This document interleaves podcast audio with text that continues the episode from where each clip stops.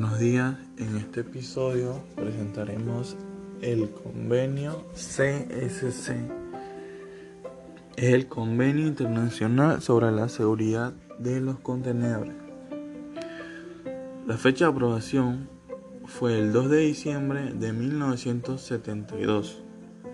Entra en vigor el 6 de septiembre de 1977.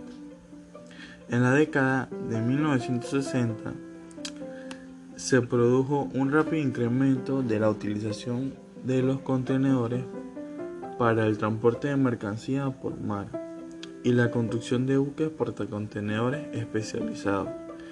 En 1967, la OMI se comprometió a estudiar la seguridad de los contenedores en el transporte marítimo.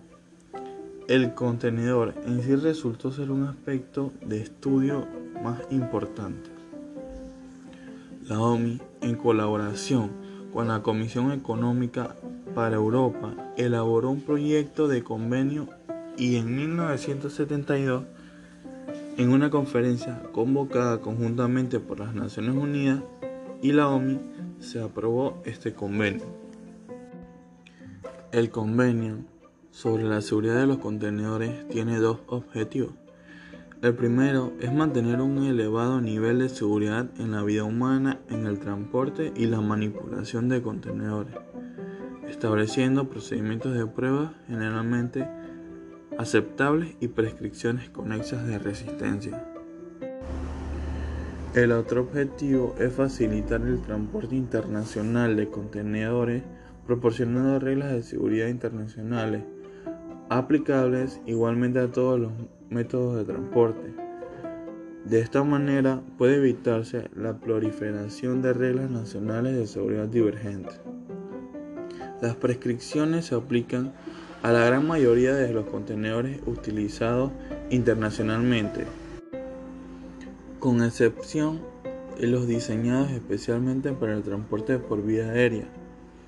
Como no se tenía la intención de que se resultasen afectados todos los contenedores o cajas reutilizables, el ámbito de aplicación del convenio se limita a los contenedores determinados de un tamaño mínimo con dispositivos en las esquinas que permiten la manipulación y sujetación y apilamiento.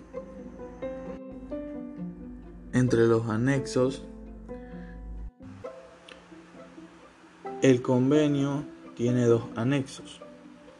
El anexo 1 contiene reglas para la prueba, inspección, aprobación y conservación de los contenedores. El anexo 2 se ocupa de las normas y pruebas estructurales de seguridad, incluidos los pormenores de los procedimientos de la prueba. En el anexo 1 se establecen procedimientos en virtud de los cuales los contenedores que utilizan en el transporte internacional deberán haber sido aprobados respecto a la seguridad por la administración con un Estado contratante o por organización que actúe en su nombre. La administración o su representante autorizado facultará al fabricante para que coloque los contenedores aprobados una placa de aprobación relativo a la seguridad con los datos técnicos pertinentes. A estos contenedores se le debe dar algún tipo de mantenimiento.